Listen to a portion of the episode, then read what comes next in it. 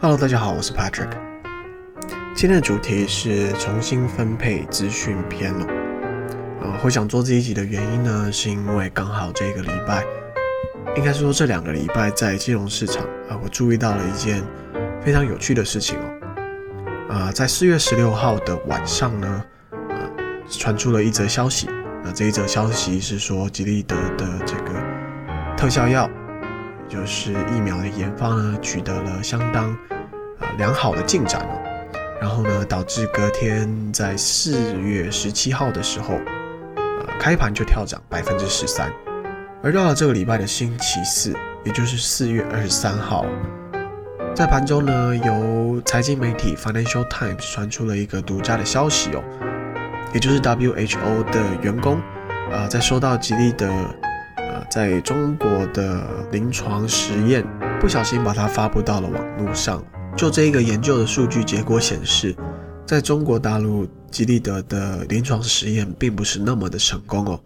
在这一则消息发布之后，随后就引起了大盘的急速下杀哦。呃，在当天收盘的时候，已经基本回到了四月十六号的价位哦。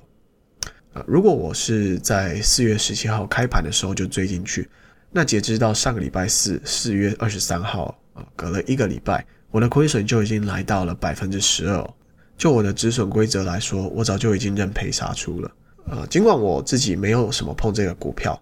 但是当时在四月十六号盘后传出的那个消息，呃，就我自己搜寻的结果呢，这个消息来自于一个投行啊，就是投资银行的分析师哦，而不是来自一个呃比较具有公信力。比较呃受人信任的这一些媒体渠道。更有趣的是，四月十六号盘后的那个重大利好消息哦，甚至被美国总统川普在呃每天的晚间汇报里面被提及哦。那我相信很多人在看到了那个由总统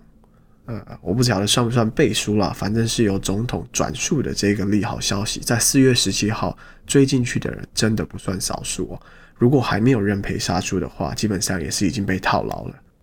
而就这个故事呢，我今天想要来聊一下对于资讯真实性，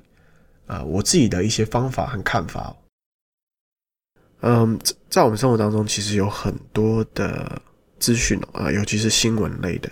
啊，它不断的在我们的电子设备上面，不管是手机啊、电脑啊，然后通过 Facebook、Instagram，通过各种渠道的出现哦。而我们会常常利用这些资讯啊，做出某一些判断，然后做出了判断之后，就会影响我们的某些行为。所以生活当中的这些资讯呢，啊，尤其是新闻啊，它的真实性就变得非常的重要。呃，我自己觉得，其实最佳的状况就是自己查证。呃，如果他是引用某一样研究的话，其实在大多数的情况之下，你都是可以追查到他的研究的论文的。啊、呃，我觉得这个其实对我来说非常的重要。比如说，我们之前在呃新年目标那一集讨论到的养成习惯需要多久的时间呢？一个普遍的说法是养成习惯需要二十一天，但是如果你深入去追他的那篇论文的话，其实这篇论文是在一九五零年啊，它也不算是论文了，它就只是一个啊观察啊。这个整形外科医师叫做 Dr. mots 然后他的发现是。整形过后的人平均需要二十一天来习惯整形过后的改变，可是不知道怎么样子的流传呢？可能就是在这个过程当中，这个资讯就失真了，然后变成说养成习惯你只需要二十一天。当然了，我后来还有发现另外一位在呃 University College London 的一位教授，他做的研究呃，就这是针对人类养成习惯的平均时间了啊，这个平均是六十六天，但这是题外话。重点是，如果你要追到他的研究的话，我会建议你可能要看一下他的实验方式、取样方式、统计方式，以乃至于最后他怎么样下这个结论。但是话说回来，其实自己查证会有很多的限制，比如说这其中牵涉到了能力的限制，比如说有些新闻啊，尤其是那种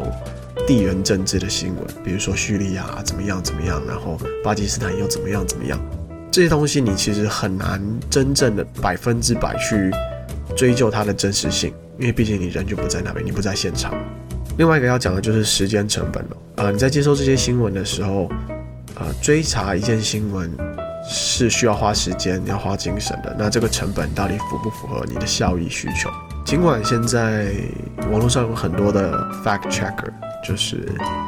怎么怎么翻译？呃，事实查证器吗？简单的说，就是它可以，你可以利用它，呃，你可以利用呃这些被公认的 fact checker 来查证你接收到的讯息到底是不是正确的。呃，我觉得既然我们没有办法一个一个新闻去查证的话，渠道的选择就变得非常的重要。那我在这段时间也归纳了一些我自己觉得蛮有用的方法。呃，以我自己来说的话，呃，在所有的社群媒体上面的讯息，基本上我都是保持保留的态度哦。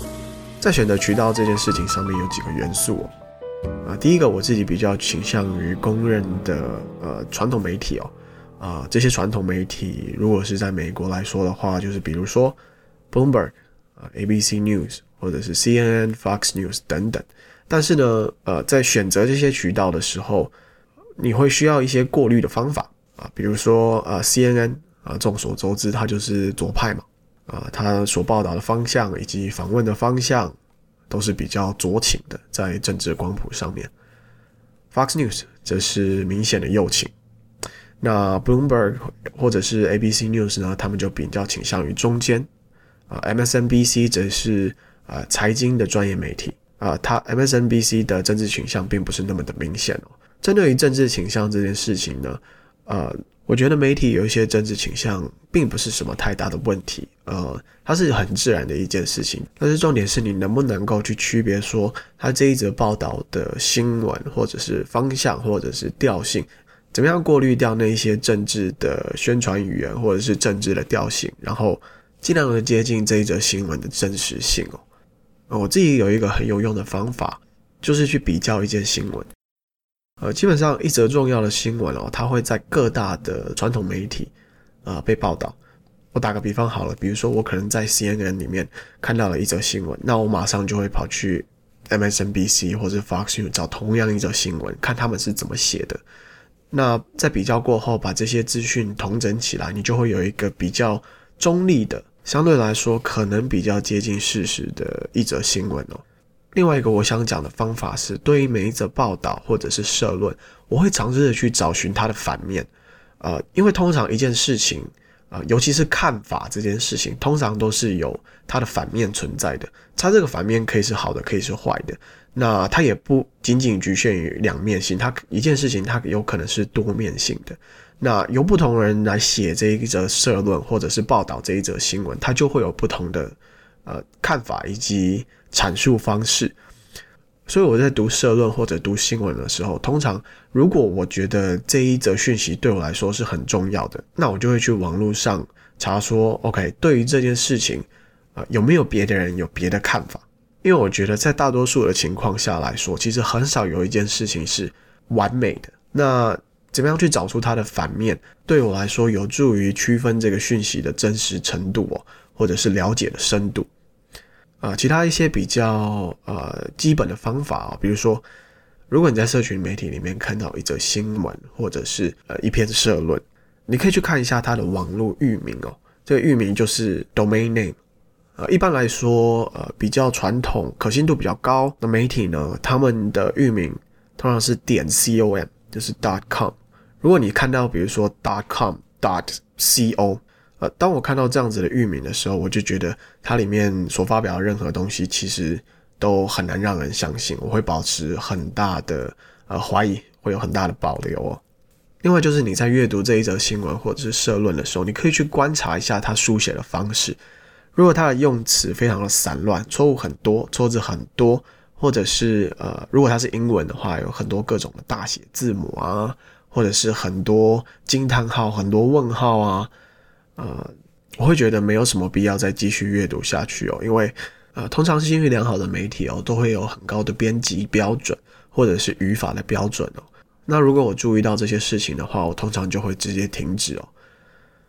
呃，另外一个部分就是，呃，很多的新闻都会搭配一些图片来使用哦。如果这则新闻你觉得对你很重要的话，我通常都会把那些图片做一些反向搜索，呃，如果是 Chrome 的话，你只要右用滑鼠右键点那个图片，然后搜寻那个图片，看那个图片到底是不是被回收使用过的，或者是说啊、呃，它真实的符合呃那一则新闻或者是社论所要表达的事实哦。呃，那么久而久之，透过这一些呃过滤的方法呢，你就可以过滤出一些你个人比较信任啊、比较想要采用的这一些新闻渠道，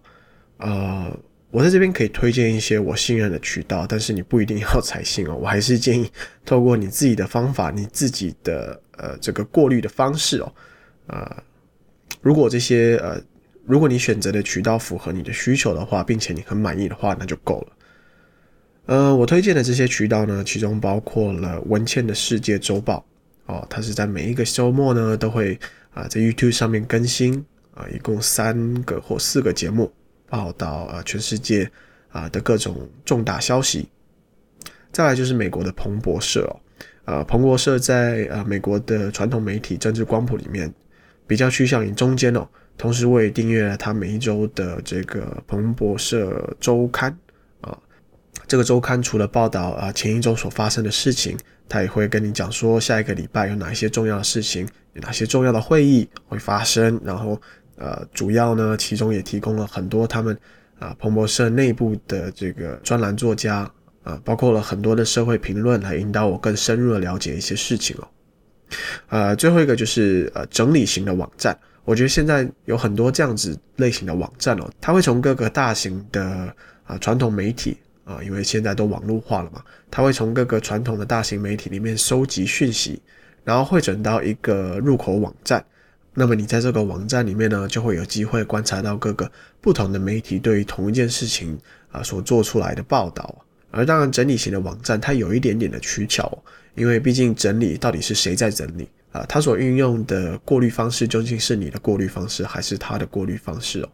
啊，我自己目前使用的是 Investing.com 这个网站，主要是汇集了经济以及金融的各项议题哦。啊，那么跟这个彭博社还有 MSNBC 搭配使用，我觉得是。啊，对于我来说，现在让我最满意的方式。